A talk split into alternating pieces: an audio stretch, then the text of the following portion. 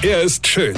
Er ist blond. Und er ist der erfolgreichste Comedian aus Rheinland-Pfalz. Ich werd der Pierpasmus. Exklusiv bei RPA1. Sven Hieronymus ist Rocker vom Hocker. Oh, Freunde, jetzt wird's eng.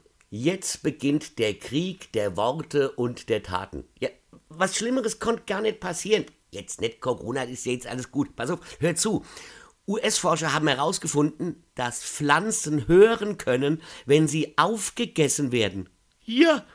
Für eine Studie an der University of Missouri hat man kleine Raupen an Blättern der Schotenkresse oder auch Gänserauke genannt nagen lassen.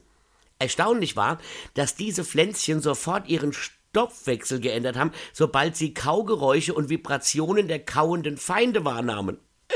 Das Gemüse produziert demnach Abwehrstoffe, welche beweisen, dass die Pflanzen auf Kaugeräusche reagieren und diese auch verstehen. Also, versteht ihr? Auch Pflanzen haben Gefühle. Als ich das gehört habe, ist mir vor Schreck mein Mettbrötchen runtergefallen. Ja, jetzt mal im Ernst, ja. Das führt ja jede Argumentation der Vegetarier und Veganer ad absurdum. Ich meine, was machen die denn jetzt, diese, die, die, diese, diese Pflanzenmörder? Ja, jetzt seid ihr dran. Da isst du dein Leben lang Pflanze und bist am Schluss doch ein Massenmörder. Gut, am besten essen wir gar nichts mehr. Gut, das wird mir momentan nicht schaden. Wie viel Coronas habt ihr denn in der Pandemiezeit zugenommen? Ich drei. Drei Coronas.